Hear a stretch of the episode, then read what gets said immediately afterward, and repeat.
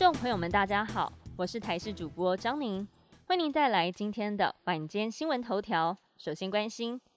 美国众议院议长佩洛西预计今天晚上抵达台湾，传出他将入住信义区君悦酒店，预计明天一大早拜会立法院，接着会晤总统蔡英文，中午参加午宴，下午参访景美人权园区，傍晚五点离开台湾，短暂停留不到一天的时间，紧接着转往韩国、日本访问。由于中国激烈抗议，传出行前美国白宫跟军方都曾经劝阻佩洛西访台，佩洛西还主动致电驻美代表小美琴，并表示规划八月三号率团访台，但我方倾向撤回邀请。驻美代表小美琴解释，并没有撤回的情况。行政院长苏贞昌说，对任何贵宾来访都非常的欢迎，也会做最妥善的安排。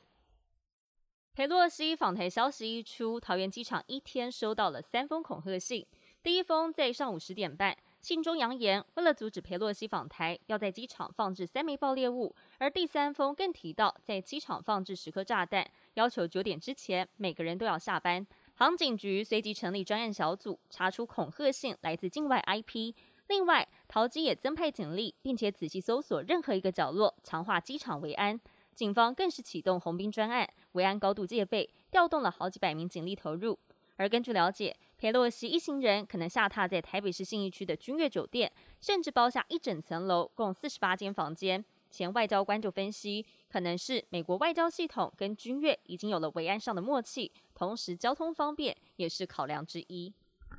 国境封闭两年多，首都有国外业者来台，日本彩线团七月三十一号抵台，免三加四隔离，直接进行为期四天考察行程。观光局预估这一趟每个人费用落在三万到四万元，旅行业者则预估未来不论要出国还是来台旅游，团费都会比以往贵五成。而日本是台湾旅游观光生意最大客源，除了要不要隔离影响意愿之外，另外一个观察重点就是日币是否在贬值，但仍然对政府喊话，希望九月就可以开启国门。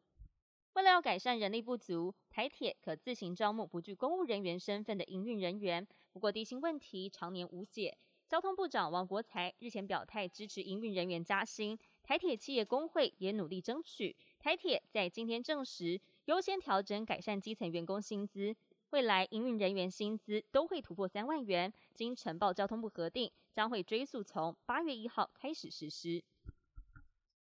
美国加州的红木国家公园里头，有一株获得金氏世界纪录认证、全世界最高的树，高一百一十六点零七公尺，常年来吸引许多游客造访，但也造成严重的生态破坏。为了保护这一棵八百岁的老树，加州政府把这一棵树附近设置为了禁区，任何乱闯的游客将面临最高六个月拘役和五千美元的罚款。本节新闻由台视新闻制作，感谢您的收听。更多新闻内容，请持续锁定台视新闻与台视 YouTube 频道。